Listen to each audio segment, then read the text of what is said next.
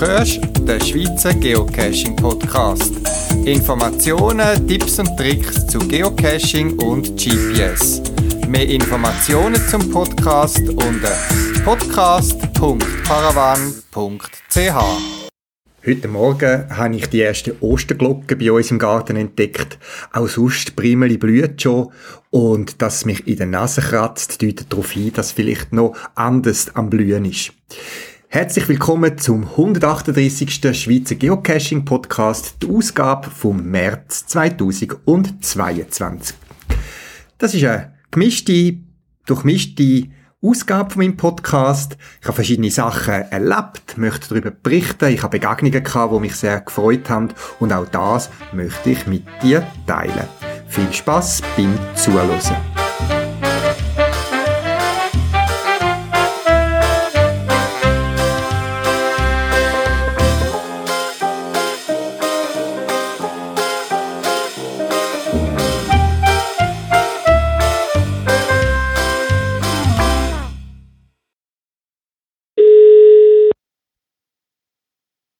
Ja, da ist Rita. Ja, Sali Rita, da ist der Paravan. Du bist seit 2007 schon aktive Geocacherin und bist drum, wie ich annehme, älter als 24. Und ich frage dich etwas, ich frage dich etwas, was man eine Dame normalerweise nicht darf fragen, aber wir sind ja unter uns. Äh, was für einen Geburtstag feierst du das Jahr? Das ist schon so. Ich bin 1948 geboren und werde im April 74. Das ist der Grund, warum ich dir anrufe. Ähm, ja. Wir haben immer das Gefühl, ja, Geocache, das ist etwas so für junge Computerfreaks und du bist doch jemand, der schon pensioniert ist und im gesetzteren Alter und treibst, wie mir zugespielt worden ist von anderen Geocachern, dass du sehr aktiv ähm, Geocacherin bist und darum möchte ich ein bisschen mit dir reden. Aber wie ist das gewesen? 2007, hey, äh, vor so vielen Jahren, wie bist du damals mal zum Geocachen gekommen? Also ich habe ja eine Tochter und das ist India 13. Die hat mir etwa 2005 einmal von Geocaching erzählt. Habe ich gesagt, du, ich verstehe nur einen Bahnhof. Nimm mich einfach mal mit. Und so ist denn das auch gewesen. Dann hat sie mich mal mitgenommen, so ganz sporadisch, zwei, drei Mal im Jahr. Weil sie wohnt zu Basel und ich bin ja im Aargau daheim. Und 2007 sind wir miteinander auf England gegangen, auf London, an so einen Städteflug. Und da hat sie gesagt, weißt du was? Ich tue dir einen eigenen Account eröffnen. Und seither bin ich India 14. Gut, da wird erklärt da. Und dann ist deine Tochter aber auch eine von den sehr frühen Geocacher in Geocache und Geocache das in der Schweiz. Das ist so. Ihr Mann, das ist Checkpoint, der hat ganz früh angefangen Versteck machen, hat dann aber Freude am Cachen verloren. Aha. Leider. Okay. aber er hat schon ältere Cash, die er heute noch hat. Eins davon ist im Passwang oben von ihm. Mhm. Aber so mit suchen, so, ist ihm eigentlich nicht, hat er keine Lust mehr. Okay, das machst jetzt du und deine Tochter noch? So ist es. Und dann habe ich Enkel, die haben wir jetzt eigentlich auch schon versucht zu motivieren, aber da müssen wir manchmal auch aufpassen, dass wir nicht überfordern. Ja, okay. Jetzt, wie, wie man, wenn man wie du, äh, ein bisschen älter ist, kann man ja gut von früher erzählen. An was magst du dich noch erinnern, wo vielleicht ein bisschen anders war, wo du mit Geocachen angefangen hast? Und gibt es Sachen oder Veränderungen, wo du, äh, äh, findest, das ist gut, hat sich in eine gute Richtung äh, entwickelt? Oder gibt es Sachen, wo du sagst, ja, mal, das ist früher fast ein bisschen besser gewesen? Ja, das ist für mich noch schwierig. Ich, ich bin ja ein bisschen besser geworden, würde ich jetzt behaupten, so, oder? Ich habe nach wie vor keine gute Orientierung. Und mhm. früher, da bin ich einfach mehr nach links oder nach rechts gelaufen, habe aber immer wieder mal ein heißes Versteck gefunden. Und das tut mich heute mit den heutigen technischen Mitteln, mit meinem Handy so viel besser. Gut. Dann bist du also heute vor allem mit dem Handy unterwegs am Geocachen? So ja. Ja, mhm. gut. Mhm. Aber beim 2007, da ist das noch nicht so aktiv? Nein, nein, da habe ich mal so ein Aktionsgerät, ein Garmin gekauft, habe daheim mhm. mühsam die, die Koordinaten eingetippt, aber ich habe immer wieder mal etwas gefunden. Und wo dann die neue Technik kam, ist, habe ich doch versucht, da mit meinem Handy äh, unterwegs zu sein und das geht viel, viel besser. Okay. Ja gut, kommen wir ins Jahr 2022. Wie äh, ist das bei dir heute mit äh, Geocache? Wie bist du unterwegs und was für Geocache hast du besonders gern? Also ich habe eigentlich von Anfang an ganz gern immer Mysteries gehabt und habe angefangen Rätsel zu lösen, ohne damit die Idee zu haben, die mal zu suchen. Ich habe heute noch ganz eine Liste gelöste Rätsel, wo ich einfach so sporadisch dann mal schauen. So, ja. Ja, also bist du allgemein der Rätseltyp? Auch gerne Kreuzworträtsel äh, im Sassel Würde ich sagen, ja, so? bin okay. ich, ja. gut. Ich, aber, ja. aber du gehst schon geocachen, oder? Also, dass man ich richtig Ja, ja, natürlich, regelmäßig. Ja, nein, fast. fast eine süchtig, oder? Kann man schon fast sagen, oder? Genau, es ist aber schwierig, einen Termin mit dir auszufinden gemacht, weil du gesagt hast, oh nein, da bin ich mit dem unterwegs, oh nein, gerade noch nicht bin ich mit dem unterwegs und also, auch jetzt. ich bin regelmäßig am Montag, sind wir so ein Frauenteam, das Mo-Team, das heisst Montagsteam, oder? Ja. Da sind wir zwischen vier bis sechs, sieben, acht Frauen, da gehen wir eigentlich immer miteinander. Ja, okay. Und, und äh, ich gehe auch nicht ungern alleine. Mhm. Und habe angefangen, mich da mit der Challenge ein bisschen beschäftigen. Und jetzt ist es manchmal halt das Müssen. Dann muss ich, heute habe ich müssen Multigo suchen, oder? Okay, hast du ein Ziel, jeden Tag ein Geocache, oder was für Das habe ich schon lange erreicht. Das habe ich natürlich schon lange, lange erreicht. Aber ich bin vor dem letzten Jahr einmal mit Kollegen im Liechtensteinischen und habe mich dort, dummerweise kann ich sagen, bei der Challenge eingetragen, bei der 365 Mysteries, Multis, Small, mhm. Regular und so. Und wäre schon das Ziel, das einmal zu können erfüllen. Okay, gut. Eben, du bist ja pensioniert, wie ich annehme. So ähm, ja. Hat dein Pensioniertsein, ist das durch das Geocaching irgendwie beeinflusst worden? Oder prägt dich das heute im Alltag? Oder hat sich da etwas auch verändert? Ich habe ja keine Gegenstellung oder so. Ich kenne ja nur so, wie es jetzt ist, oder? Ich habe übrigens angefangen eigentlich allein, als ich pensioniert bin worden. Ah, aha, okay. Vorher habe ich schon eigentlich eben nur das Sporadische mit meiner Tochter zusammen, ist fast nicht der Rede wert gewesen. Es hat erst richtig angefangen nach meiner Pensionierung. Irgendwann habe ich gedacht, weißt du, das kann ich auch alleine. und dann habe ich einfach eben angefangen mit einem Gerät, mit so einem alten Garmin und so. Und ja. seither bin ich eigentlich viel, viel mehr alleine unterwegs mit meiner Tochter. Die ist berufstätig, hat Familie mhm. gar nicht so viel Zeit. Oder? Ja.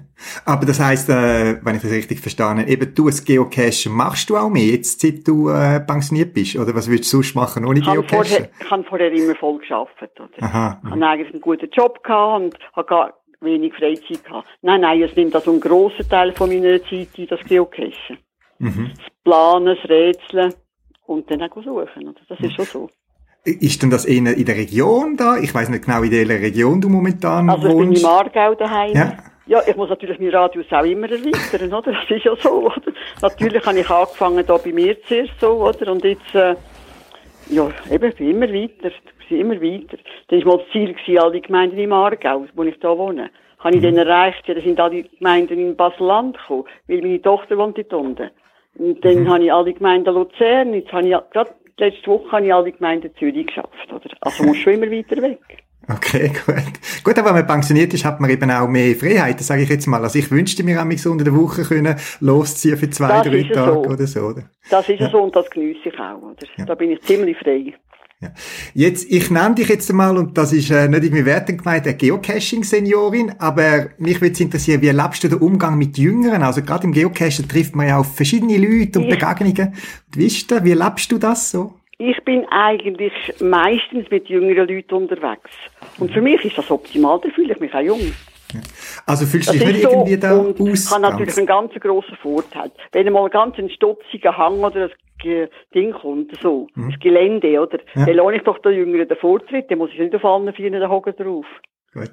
Aber es ist nicht so, dass du dich irgendwie ausgrenzt fühlst oder sagst, gar ja, nicht. gar nicht. Okay. Gar das ist schön, Nein, schön. Gar okay. Nicht. Also ich denke, das liegt nicht nur an mir, das liegt eben auch an meiner Begleitung. Mhm. Dass die mich mhm. so akzeptieren, wie ich bin. Mhm. Aber eben als Seniorin hast du das Gefühl, du kannst dich ganz normal in der Community bewegen, ohne irgendwelche Einschränkungen oder, äh, ich sage jetzt mal Disken. Okay. Sehr gut. Das ist Sehr ja schön. Ja, ja, das ist gut. Für mich ist das super, ja, natürlich, ja. Ich fühle mich dann auch jünger, oder? Wenn ich mit jüngeren Leuten zusammen bin, dann fühle ich mich so genau wie die, auch wenn ich älter bin und vielleicht mal ein bisschen mehr muss, muss schnaufen, den Berg darauf. Aber sie nehmen da Rücksicht, das muss ich ja. sagen. Ist vielleicht ein Keimtipp. Geocachen halten jung, oder? Ich würde das, das würde ich also voll unterschreiben, das ist so, ja. Jetzt beim äh, Geocachen hat man ja sehr oft mit Computer, Technik, so neumodigem Zeug zu tun, oder eben auch du mit Rätseln, wo du selber sagst, mit Rätseln und so weiter. Wie, geht, wie geht's dir da dabei? Bist du da habe ich natürlich den Vorteil, durch meine Berufstätigkeit habe ich ganz gleich schon mal mit Computer zu tun gehabt, bin mhm. nicht ganz Anfänger gewesen, oder? Mhm, mhm. Aber ich habe immer Freude, wenn ich wieder etwas Neues dazu lerne, weil wenn man pensioniert ist, hat man ja nicht mehr so grosse Herausforderungen, oder? Ja. Und so durchs Geocaching muss ich mich einfach immer wieder mal etwas Neues lernen. Und Gut. das ist, finde ich, ein grosser Vorteil. Das haltet schon jung. Ja. Jetzt, wir haben vorhin schon so ein bisschen auch angetönt, irgendwie, du bist viel unterwegs, du tust viel Geocachen. Was machst du neben dem Geocachen noch mit deiner pensionierten Zeit? Von welcher Zeit redest du? Ich habe keine andere Zeit. also weißt, ich habe noch einen Magelmann, mhm. der auch mal ein bisschen Anspruch stellt. Dann ja. habe ich fünf Enkel, die ich so sporadisch hüte. Andere, also ich würde gerne lesen, aber zum Lesen bringt, habe ich eigentlich nicht mehr so viel Zeit, das muss ich schon sagen. Gut. Nein, es nimmt einen grossen Teil von meiner Zeit schon in Anspruch, das Geocachen. Ja. Und dann ist es auch so, das ist vielleicht auch ein bisschen altersbedingt, wenn ich mal einen ganz strengen Tag lang unterwegs bin und 30, 40.000 Schritte gemacht habe, dann brauche ich vielleicht am nächsten Tag ein bisschen mehr Erholungszeit. Pause. Gut, beruhigt mich, weil das geht mir, der noch nicht so alt ist, auch, auch am so. ja. Ja. Mhm. ja, jetzt, ähm, es wird Frühling, draussen bei mir scheint die Sonne und auch sonst ist jetzt seit ein paar Tagen vieles wieder möglich. Hast du spezielle Pläne, gerade auch rund ums Geocaching? Eigentlich schon. Im April plane ich mit meiner Tochter ein bisschen äh, westwärts zu gehen. Wir wollen gerne eine Tour machen Richtung Polen, Slowakei, Ungarn, Österreich. Steht noch nicht ganz fest, wie, wo, wenn alles genau, aber ich hoffe ganz fest, dass wir das im April durchziehen können. Okay, gut. Und natürlich eben wieder mit Hauptfokus Geocaching und tollen Erlebnissen. Auf jeden Fall, auf jeden Fall, ja. Mhm. Ja, India 14, Rita, vielen Dank für das Gespräch. Mich motiviert das selber, wenn ich dich höre, wie man noch aktiv kann sein, äh, auch ich sage jetzt mal nach der Pension. Das macht auch mir Mut, dass ich da noch kann dranbleiben und noch einige Ziele kann setzen. Schön, ja. Mhm. Ich wünsche dir weiterhin viel Spaß und wie gesagt, wir sehen uns ja vielleicht irgendwann wieder mal. Wir haben uns nämlich, ich, mir ist das nicht mehr bewusst, dass wir uns mal an einem Event getroffen haben und dein Sohn mal sogar mit mir zusammen geschafft haben und so treffen genau. sich das. Mir ist das in guter Erinnerung geblieben, das weiß ich noch ganz genau. Genau. Mag mich noch erinnern. Es war ein Abend-Event und es war dunkel gewesen und wir sind miteinander noch, habe ich So ist es und wir haben dort diesen äh, Daniel Düsentrieb Cash gesucht und nicht gefunden und dann bin ich zufällig neben dir zum Sitzen gekommen.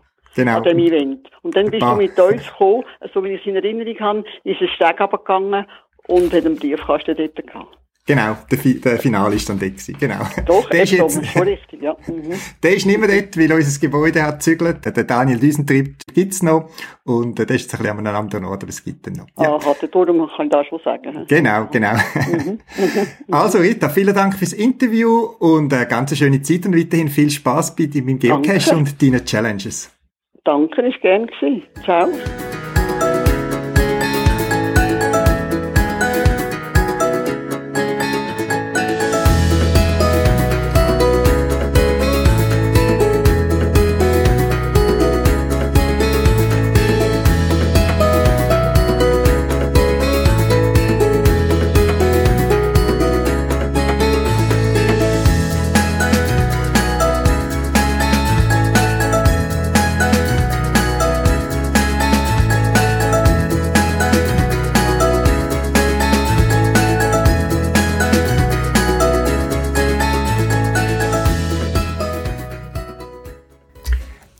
Ist ein altes Thema.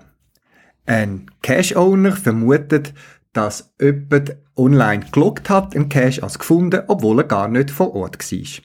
Es gilt ja die Regel bei uns beim Geocaching, dass man nur loggen darf als gefunden, wenn man auch physisch im Logbuch steht vom jeweiligen Cache. Es gibt Ausnahmen, Virtuals und so weiter, über die möchte ich jetzt nicht reden. Bei einem regulären Geocache kann man das ja einfach verifizieren. Man geht vor Ort, schaut sich das Logbuch an und dort muss der entsprechende Geocacher oder Geocacherin drinstehen, der online auch geloggt hat. In letzter Zeit ist mir aufgefallen, dass mehrfach berichtet worden ist, dass eine ähnliche Situation bei Logcaches eingetreten ist. Dass jemand ein Labcache scheinbar absolviert hat und als gefunden registriert, obwohl er gar nicht kann vor Ort sein. Hm, bei Labcaches ist ja das relativ schwierig, weil es gibt kein physisches Logbuch. Vielleicht bei den Cash, die einen Bonus haben, kann man das vielleicht noch überprüfen, aber das gilt wieder für mich als traditioneller Cache. Also, das Thema ist, scheinbar hat jemand ein Adventure Lab Geocache als absolviert, wo gar nicht vor Ort sein kann. Wie kommt man drauf? Das ist ja schwierig zu nachweisen, weil es eben kein Logbuch gibt. Man kommt drauf, wenn die gleiche Person mehr oder weniger am gleichen Tag Caches gelockt hat, Lab-Caches, die sehr weit auseinander sind, so dass man fast einen Helikopter oder ein Flugzeug muss haben und 24 Stunden nonstop muss unterwegs gewesen sein. Wie ist das möglich? Ihr wisst ja, bei den Lab-Caches muss man vor Ort sein. Das heißt, das Smartphone muss einem die Erlaubnis geben, quasi den nächsten Schritt zu machen, weil es überprüft die aktuelle Position mit der, wo gefordert ist. Der Owner vom Labcache kann definieren, wie näher man an den Koordinaten muss sein, um den nächsten Posten zu aktivieren oder äh, eine Antwort einzugeben. Also, wie ist das möglich, dass das jemand kann einen Labcache absolvieren, obwohl er nicht vor Ort war? Und jetzt wird es ein bisschen technisch. Wie kann ich Koordinaten beeinflussen? Dann nur so ist es ja möglich, dass jemand einen Adventure Lab Cache besucht, obwohl er nicht vor Ort ist, in Realität. Die eine Möglichkeit, das ist die, wo wahrscheinlich in diesem Fall ausgeschlossen ist, dass man das effektive GPS-Signal fälschen äh, sogenanntes GPS-Spoofing oder gibt es verschiedene Bezeichnungen, wo jetzt gerade in der aktuellen politischen Situation auch wieder äh, das Thema wird, dass man mit Hilfe von Technologie, von Sender, von Störsender, von entsprechender Infrastruktur kann die richtigen GPS-Signale wie übertönen, überstrahlen und der Empfänger von außen ein falsches Signal aufdrucken.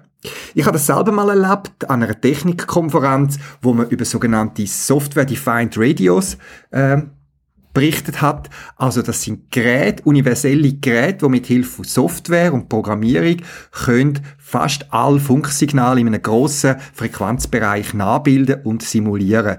Und in der äh, Präsentation dort ich glaube, es ist so gewesen, ich mag mich nicht mehr erinnern, es ist schon viele Jahre her, hat man also tatsächlich in der Lokalität, wo die Konferenz stattgefunden hat, hat man äh, das GPS-Signal ausgestrahlt, wo falsch war. Und äh, wir haben dort die Aufforderung bekommen, als GPS an, ähm, an, anzumachen und irgendwie Google Maps aufzurufen. Und dann haben die einem quasi live an einen anderen Ort teleportiert, indem es das Signal gestört hat. Ist natürlich verboten. Ich weiß nicht, wie das damals mal gemacht haben an dieser Konferenz, aber technisch ist das möglich. Fürs Geocachen kann man das wahrscheinlich ausschliessen, weil das ist relativ eine teure und aufwendige Sache und niemand nimmt den Aufwand auf sich, nur zum Adventure Lab Cache Statistikpunkt zu bekommen. Was ist dann sonst noch eine Möglichkeit? Und jetzt tauchen wir ins Smartphone ein. Die Adventure Lab Cache funktioniert ja nur auf einem Smartphone und ein Smartphone hat typischerweise ein Betriebssystem, Android oder iOS und es ist nicht so, dass wie bei einem richtigen, zum Beispiel einem Garmin GPS und so weiter, quasi der Empfänger, der GPS-Empfänger hart mit der Software verbunden ist. Das äh, die Applikation, ob jetzt das CGO ist oder Cashly oder was auch immer, oder eben auch die Adventure Lab äh, App, die fragt das Betriebssystem regelmäßig und sagt, hey, Betriebssystem, gib du mir bitte GPS-Koordinaten, die aktuellen. Und das Betriebssystem sagt dann, Moment, ich schaue nach, fragt den Chip, hey, hallo, gib mir Koordinaten, da fragt jemand nach den GPS-Koordinaten, holt die ab und ein Smartphone muss auch in der Lage sein, dass es auf andere Quellen für GPS-Koordinaten kann zugreifen als der eingebaute Chip. Ich habe zum Beispiel auch einen externen Bluetooth GPS-Empfänger, wo man kann koppeln mit dem Smartphone.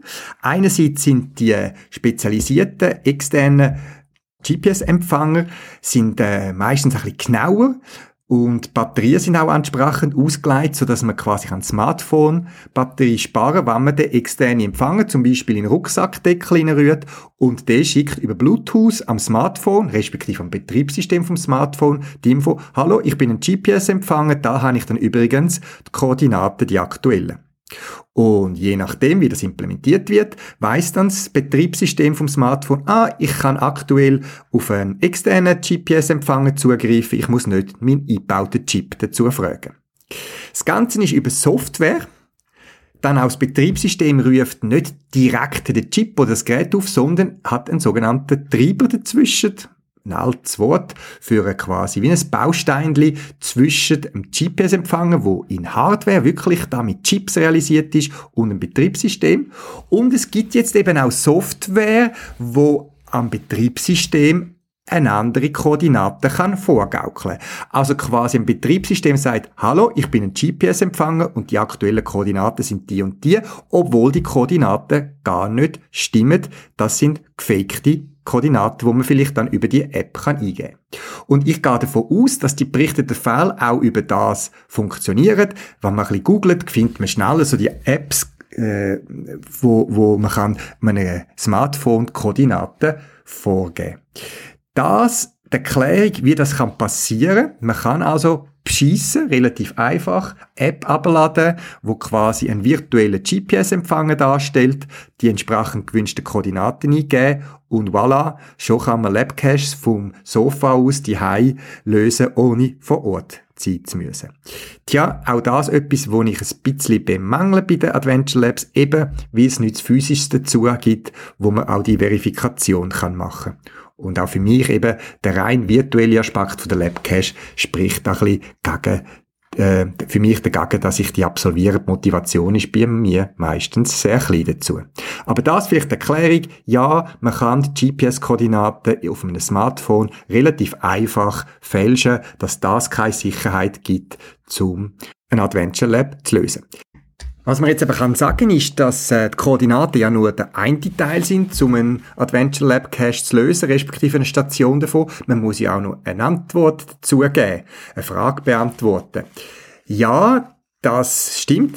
Man kann natürlich, abgesehen davon, dass einem andere Leute ja die Antworten könnten liefern oder geliefert haben, gibt es auch noch andere Möglichkeiten. Eine ist, gerade wenn man vor Ort ist, muss man etwas ablassen. Da kann man zum Beispiel heute mit Google Street View schon sehr viel äh, von die aus am PC äh, lösen, je nachdem wie die Frage gestellt ist. Und eine andere Möglichkeit, und die habe ich jetzt nicht mehr können überprüfen, ob das Loch noch besteht ist. Es hat das letzte Jahr meines Wissens einmal eine Webseite gegeben oder eröffnet worden, die gibt's heute noch. Die heißt Lab2GPX. Das ist eine Seite, wo man kann Lab-Caches abladen als GPX-Datei, dass man sie zum Beispiel auch auf ein GPS laden und mit dem GPS wenigstens Koordinaten hat, um die anlaufen. Ähm, am Anfang hat es dort ein Problem gegeben, oder das Problem je nachdem, für die, die einen ist ein Problem, für die anderen ist es ein Sagen, dass die Lösungen in dem GPX-File mitgeliefert worden sind. Und das ist natürlich äh, auch für mich als Owner von einem Labcache nicht witzig, wenn die Leute quasi die Lösungen können abladen Als Vorbereitung von der äh, Ausgabe vom Podcast habe ich die äh, Seite nochmal besucht und nochmal abgeladen und jetzt keine Infos mehr gesehen, dass die Lösungen mitgeliefert werden.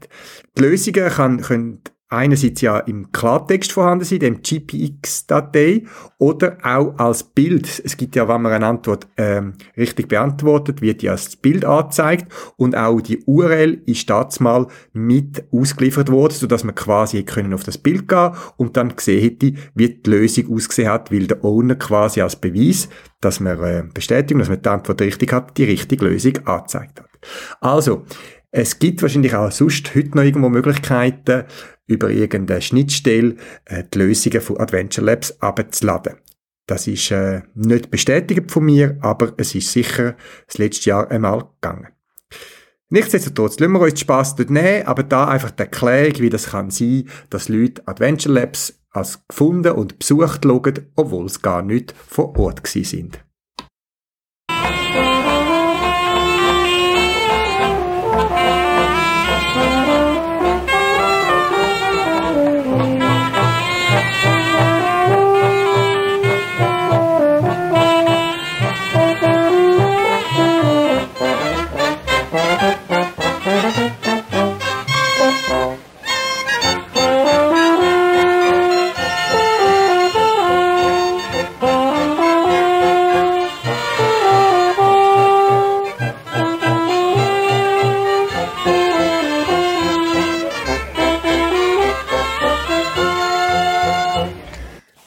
Gehört hast, gerade soeben, das ist Sardana-Musik typische Volksmusik aus Katalonien. Das ist die nordöstliche Region von äh, Spanien rund um Barcelona mit etwa 6 Millionen Einwohnern. Ich habe dort seit dem letzten Podcast zwei Wochen Frühlingsferien gemacht. Ich habe dort ein bisschen familiäre Beziehungen und auch wenn ich jetzt nicht äh, Sardana-Musik mir kaufe zum Anhören, bringt mich das immer so ein bisschen in Stimmung und Erinnerungen, wenn ich die Melodie höre. Was man vielleicht dazu muss wissen, ähm, Sardana ist verbunden die Musik mit einem Volkstanz, einem traditionellen Volkstanz, wo man einen Kreis bildet und der Tanz, der hat eine grosse Bedeutung für die Leute, die in Katalonien äh, wohnen. Ähm, mehr als wir irgendwie bei uns äh, Volkstanz in Verbindung bringen mit unserer Kultur. Es ist dort auch ein Ausdruck von Demokratie, Respekt, Gleichberechtigung. Und mich hat das als Kind immer beeindruckt, wenn wir am Sonntag sind spazieren oder am Wochenende und dann ist irgendwo auf einem Platz sind ein paar äh, zusammengekommen. Ein kleines Orchester hat die Sadana-Musik gespielt und die Leute haben getanzt. Und Leute, die unterwegs sind, sind dazugestoßen, haben mittanzt eine Zeit lang, haben sich wieder entfernt und das ist so eine schöne Erinnerung für mich, wo ich mit Katalonien in Verbindung bringe. Wie gesagt, wir sind dort in der Ferien gewesen. Einerseits habe ich wieder mal meine Verwandten, die ich noch drinnen habe, treffen, unter anderem auch Cousin und Cousinen, äh, die ich seit vielen Jahren nicht mehr gesehen habe. Aber eben, wir haben auch das Land gesehen. Wir kennen die Küste und das Meer kennen wir, das ist wunderschön. Mir gefällt das immer wieder, wenn ich dort bin, auch wenn jetzt noch nichts Wetter war, irgendwie zum Baden, zum Laufen und ein bisschen den Maussenschwilgen, das Meeresrauschen, das ist ganz toll gewesen. Aber wir haben auch wieder mal das Landesinnere kennenlernen. Pyrenäen haben wir schon ein bisschen gekannt und aus der Schweiz so Winter in der Schweiz haben wir nicht in den Winter von Spanien, weil in den Pyrenäen hat es ein Skigebiet und immer noch Schnee. Nein, wir sind richtig Westen von Barcelona ins Landesinnere und dort in die Berge gestochen. Ort, wo ich noch nie gewesen bin, wo mich überrascht hat, was das Land zu bieten hat. Und natürlich habe ich mich auch leiten lassen von den Geocaches. Wir haben die grobe Region gesetzt, dann habe ich mal ein bisschen angefangen, Geocaches anzuschauen und habe über die Geocaches auch besondere Ort kennengelernt. Natürlich haben auch meine Verwandten noch einen oder anderen Tipp gehabt. Und so haben wir ganz tolle Sachen gesehen dort. Die Geocaches haben mich dort nicht so überrascht, was ich in Spanien gesehen habe, mit einer einzigen Ausnahme. Da komme ich nachher noch drauf. Ähm, es sind so klassische Caches, so ein bisschen mit teilweise sehr einfachen Cashbehälter. Also ein Petling ist dort eher die Ausnahme gewesen. Viel Filmdösli, Billendösli und so weiter. Ich habe fast jeden Tag irgendeinen Geocache getroffen und vielleicht ist es mal einer gewesen, der ein bisschen originell da war. Ich habe dann auch mit Leuten dort geredet, die geocached haben und die sagen einfach, die Leute ähm, schauen diese Sachen nicht und machen es auch kaputt. Das kennen wir ja bei uns auch, aber vielleicht auch ein bisschen auf einem anderen Niveau. Was mir dann passiert ist, ist, ich habe äh, immer brav gelockt, wenn ich äh, wieder die bin in unserer Ferienwohnung und habe ziemlich am Anfang von meiner Ferien gesehen, oh, da hat ja ein Event in der Nähe und der findet statt in der zweiten von unseren Ferienwochen. Ich habe mich dort angemeldet und habe dort ein lustiges Grüppli getroffen. Einerseits habe ich mit den Spaniern, so mit Spanisch, Katalanisch, lange so mehr oder weniger zu mich ein bisschen verständigen, ein bisschen austauscht. Ich habe eine Travelbox mitgenommen in die Schweiz, wo gerade ein, TB gestartet hat, dort in der Region Katalonien. Und habe dann auch gefragt, ja, haben die noch einen Cash-Tipp und so weiter. Und einer hat mir dann wirklich gerade zwei, drei genannt auf Anhieb. Die sind ein bisschen weiter weg, aber eine ist in einer Region gewesen, wo wir noch einen Ausflug geplant haben und der ist dann wirklich ganz ein toller Technik-Cache gewesen, wo ich wunderbar gefunden habe und wo mein Cache-Herz hat höher schlagen lassen. Ja, etwas anderes zu dem Event, wo mich dann auch noch verblüfft hat, ist, sind Deutsche gewesen, wo den Cache ähm, Event organisiert haben. Es ist Ann-Kathrin bekannt unter dem Geocache-Namen Biotonne 88 und mit ihr habe ich dann auch ein Interview dort ähm, an der Küste von Katalonien an einem schönen Sonnenuntergangsabend geführt.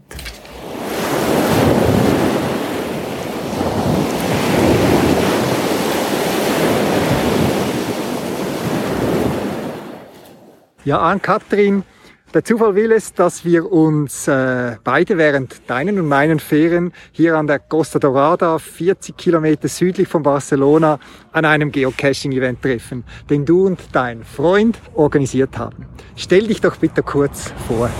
Ja, stimmt. Das war wirklich jetzt ein äh, schöner Zufall und danke, dass du mir geschrieben hast. Ich bin Ankatrin. Als Geocacherin heiße ich Biotonne 88.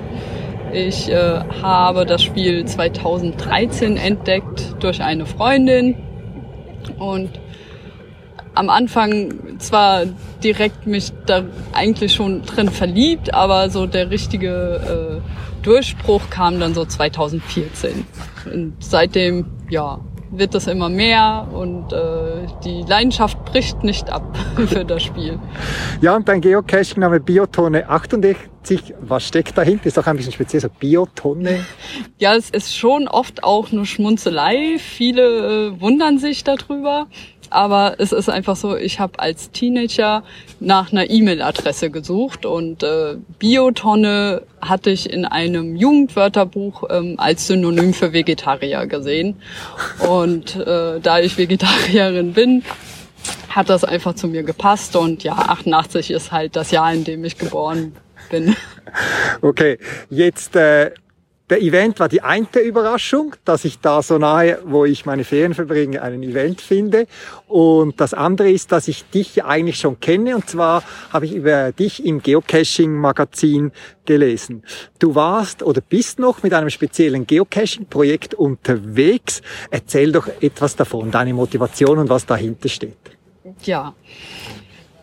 Also 2000 18 fing das eigentlich an, dass ich äh, mir überlegt hatte, dass ich auf eine Reise gehen will mit einem Wohnmobil, um eigentlich Abstand zu gewinnen und ein bisschen zu mir selbst zu finden.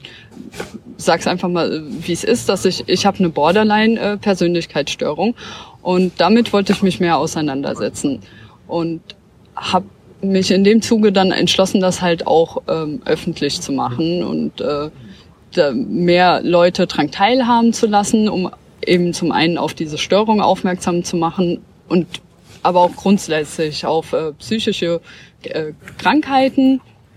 Und ja, das habe ich äh, nach der Reise eigentlich fortgesetzt, indem ich eine äh, Geocoin kreiert habe, die, die, die das Schleifensymbol, was man so zum Beispiel von der AIDS-Schleife kennt, aber mit der grünen Farbe der mentalen Gesundheit äh, zusammenhängt.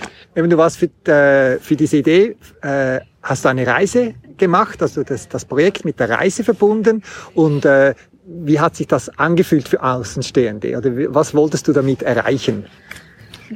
Ja, ich wollte einfach Aufmerksamkeit schaffen, dass es psychische Erkrankungen gibt, wo die Erkrankten sich auf jeden Fall damit auseinandersetzen und versuchen daran zu arbeiten, äh, an sich selbst zu arbeiten und äh, an der Krankheit.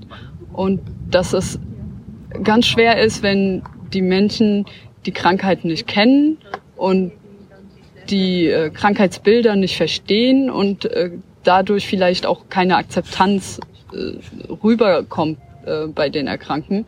Und das war mir wichtig, einfach ähm, ja, öffentlicher diese Reise zu machen, damit Menschen das mitkriegen und Akzeptanz äh, aufbauen können dafür. Also wenn ich dich richtig verstehe, hast du quasi die Reise genutzt, um über diese über psychische Krankheiten zu informieren, weil eben ich sage es jetzt auch so, vor mir sitzt eine junge attraktive Dame, das sieht man auch nicht an, dass du das hast, das hast du mir jetzt erzählt und das ist wirklich wahrscheinlich schwierig, quasi Verständnis für etwas zu schaffen, das man nicht sieht und so wahrnimmt und du hast also eine Reise gemacht und gesagt, hallo, ich bin unterwegs mit dieser Krankheit oder ich weiß nicht, wie du das bezeichnest, die gibt's und äh, nehmt das bitte wahr und, und äh, Verständnis schaffen dafür. So. Ganz genau. Also es gibt halt einfach auch viele verschiedene Ausprägungen davon und genauso wie zum Beispiel Depressionen. Manchmal sieht man es den Menschen einfach nicht an und ähm, dann kann es einfach helfen, wenn man da offen drüber redet. Mhm. Besonders von der Seite der Erkrankten da wollte ich auch einfach Mut schaffen für andere, sich zu öffnen, weil das einfach helfen kann. Das habe ich auch so als Erinnerung in deinem äh, dem Artikel, wo du erwähnt wurdest, eben, dass du da unterwegs bist und offen über dieses Thema erzählst. Jetzt eben, das ist dir gelungen, du bist in Erinnerung geblieben, dein Projekt auch, darum bin ich ja auf dich zugekommen. Ähm, Jetzt du warst fünf, sechs Monate unterwegs, so genau, ja. mit deinem einem kleinen Camper oder so Wohnmobil oder was? War ja, das, das ist ein äh, kleiner Peugeot-Expert gewesen, also die Größe eigentlich fast wie ein PKW, aber ausgebaut mit äh, Kühlschrank und Küchenzeile und äh, einem Bett halt. Ein fahrendes Bett. Genau. Was würdest du sagen, was ist der Unterschied, wenn man fünf oder sechs Monate als Geocacherin unterwegs ist oder wenn ich einfach fünf, sechs Monate mit meinem Wohnmobil sonst herumfahren würde? Wo, ist, wo würdest du sagen, was ist der Unterschied? Ich glaube, der Blick auf, auf die Orte, äh, die man eben sieht und wie man die Streckenführung auch gestaltet. Ich glaube, wenn man nicht als Geocacher unterwegs ist, ist man halt schon verleitet, viel touristisch unterwegs zu sein, dass man die typischen Touristenspots anfährt. Und ich habe mich ganz viel von Earthcaches leiten lassen, um einfach schöne Natur zu äh, sehen und äh, ja Orte zu finden, die andere vielleicht eben nicht so finden. Ja. Okay. Hast du da fünf Monatsplan gemacht oder hast du da von Tag zu Tag gelebt? Also wie plant man oder wie, ja, wie macht man so eine Reise? Nimmt mich jetzt selber wunder. Ja, ich habe eigentlich keinen großen Plan gehabt. Ich hatte einen groben Plan, wie ich ungefähr fahren will, also welche Länder ich besuchen will und dass ich zuerst in den Norden fahren will, um dann später im Jahr halt immer weiter nach Süden zu fahren, umso kälter es halt oben wird. Aber sonst habe ich mich eher ja von Tag zu Tag treiben lassen und wie gesagt hauptsächlich durch Caches, durch Earth Case oder Lost Places, je nachdem, was so in der Nähe war, mhm. habe ich mich leiten lassen. Okay, ja. also Computer im Auto dabei und äh, fortlaufend ein bisschen. Ach, den Computer gar nicht mal so, aber ja, mit dem Handy, hat, dem das, Handy? Okay. hat das super geklappt. Ja, okay, ja. okay. gut. Jetzt äh, sicher hast du gerade durchs Geocaching auch spezielle Erfahrungen oder Erlebnisse gemacht. Kannst du da von einer oder zwei Begebenheiten erzählen, die dir in Erinnerung geblieben sind? Ja, da gab es auf jeden Fall einige. Also was unglaublich schön war, waren Begegnungen mit anderen Geocachern. Also in, in Schweden habe ich einen Geocacher auf einem Sito getroffen, der mir dann einen Tag später geschrieben hat, ja, wenn du nach Stockholm weiterfahren solltest, ich wohne da, äh, komm vorbei, wir machen was, ich habe ein Boot, wir können Bootscase machen und einfach diese Hilfsbereitschaft untereinander fand ich schon sehr, sehr groß. Ja, und äh, an Caches auch ganz viel. Also in Kroatien zum Beispiel war ich in sehr vielen Lost Places, die waren sehr faszinierend. Aber was mir auch ganz viel in Erinnerung geblieben sind, sind einfach Wanderungen. Also es gab Tage, da ging es mir halt auch nicht gut und dass ich mich allein gefühlt habe oder einsam und dann war es meistens einfach eine Wanderung, die schön war, wo ich einen tollen Ausblick hatte oder die anstrengend war und mich körperlich ein bisschen beschäftigt hat. Und danach ging es mir einfach wieder ein bisschen besser. Schön zu, zu hören. Jetzt, wenn jemand anders sagt, hey, jetzt nehme ich auch mir ein halbes Jahr Ferien, ich gehe geocachen, hast du ein, zwei Ratschläge, die du noch wichtig findest, wenn man so eine Reise plant, gerade mit Geocaching in Verbindung? Auf jeden Fall äh, spontan zu sein, sich darauf einzulassen, vielleicht an einem Ort dann doch mal länger zu bleiben, wenn man eine tolle Runde findet oder andere Menschen trifft. Äh, Events auf jeden Fall besuchen, also sich Tipps holen, eigentlich das, was man auch von zu Hause kennt. Ähm, ja. Also ich nehme jetzt mit, das äh, müsste ich persönlich nehmen, dass ich mir genügend Zeitreserven, um mal zu bleiben, einplane. Das ist bei meinen Reiseplanungen dann schlussendlich meistens ein Mangel, äh, dass ich sage, ich muss weiter, wäre noch gerne geblieben. Ja. Nehme mich jetzt aber doch noch Wunder, du hast äh, deine Einschränkung oder eine Borderline, äh, weiß nicht, Krankheit, ein Symptom oder so genannt, hat dir die Reise was gebracht? Ich denke schon, auf jeden Fall. Ähm, es gab viele einsame Momente und zu merken, okay, ich kann das durchstehen, ohne die typischen destruktiven Verhaltensweisen, die das Krankheitsbild eben manchmal mitbringt, äh, zu nutzen. Das gibt mir schon Stärke in, in Situationen, die heute vielleicht nicht so einfach sind. Dass ich mich oft versuche daran zu erinnern und zu sagen, das habe ich geschafft und äh, ich habe das damals durchgestanden, das kann ich auch jetzt wieder schaffen. Mhm. Ja. Okay. Jetzt eben, das hast du nicht nur wegen dir gemacht, sondern du hast auch eine Institution unterstützt. Kannst du noch erzählen, wie das ist mit diesen Coins, die ja. du da jetzt auch in diesem Event hier verkauft hast? Genau, also die äh, Coin, die ähm, ich gestaltet habe, äh, habe ich als Spendenaktion für die Eckhard Busch Stiftung gestaltet, die sich eben für Menschen mit psychischen Erkrankungen einsetzt und ganz besonders für die Akzeptanz dieser Krankheiten mhm. einsetzt.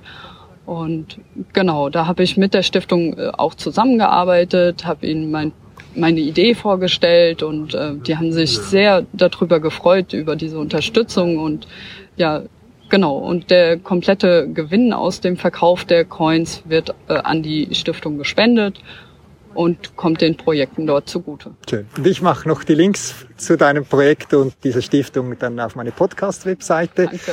Jetzt, wir sitzen hier an einem wunderschönen Ort. Die Sonne ist untergegangen. Es ist das Abendrot da. Der Leuchtturm von Villanova la Geltrú äh, sendet sein Licht sporadisch über unsere Köpfe hinweg. Ihr seid noch einige Tage hier in der Gegend im Urlaub. Ihr macht noch einen Abstech in die Pyrenäen, wie ich gehört habe. Irgendwann kehrt der Geocaching-Alltag zu Hause wieder ein. Wie sieht der bei dir aus? Bist du auch dann alleine gerne unterwegs oder in Gruppen oder wie sieht das? Und was hast du gerne für Geocaches? Ganz unterschiedlich. Also ich bin deutlich mehr mit anderen Geocachern unterwegs, als das noch vor ein paar Jahren der Fall war.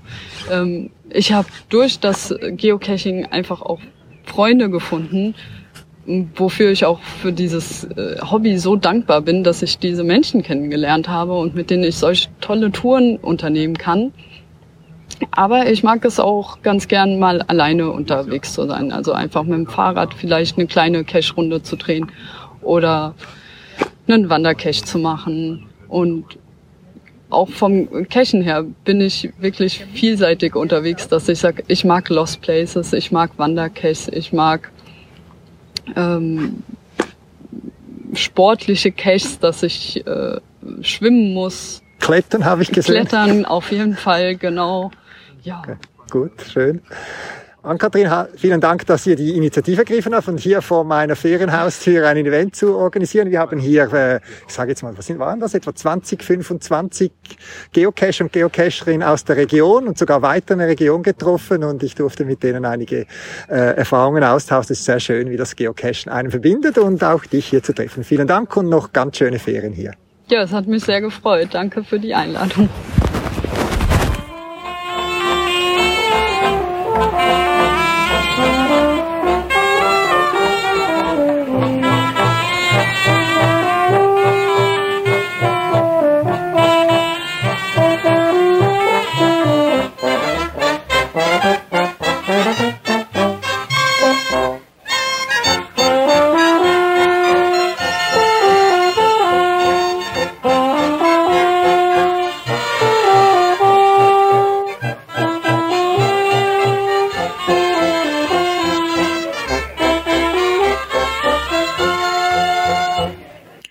Dass es Frühling wird, sehe ich nicht nur an den Blumen, die im Garten anfangen zu schiessen, sondern dass ich auch wahrnehme, dass auf verschiedenen Caches um mich herum Cache Maintenance, Cache Wartung vorgenommen wird. Auch ich habe bei zwei Caches in den letzten zwei, drei Wochen müssen vorbei. Beim einen vermutlich wegen der Witterungsbedingt gewisse äh, Veränderungen, die ich müssen korrigieren und ein anderer hat ein anderes Problem gehabt.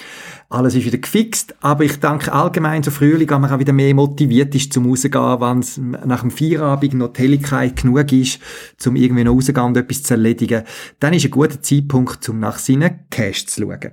Äh, auch äh, bei mir bei Paravan im Shop äh, kommen ja diverse Sachen über und auch ich habe gerade jetzt wieder rechtzeitig eine neue Lieferung von den Nano-Log-Streifen bekommen, also die kleinen Röllchen, die in die Nano-Log reingehen, wo man jetzt bei mir auch im Zahnerset bekommt und viele andere Produkte, wo man für Geocachen praktischerweise kann brauchen. Schau doch einmal vorbei. Ja, und bis zum nächsten Podcast wünsche ich dir einen guten Start in Frühling und viel Spaß beim Geocachen.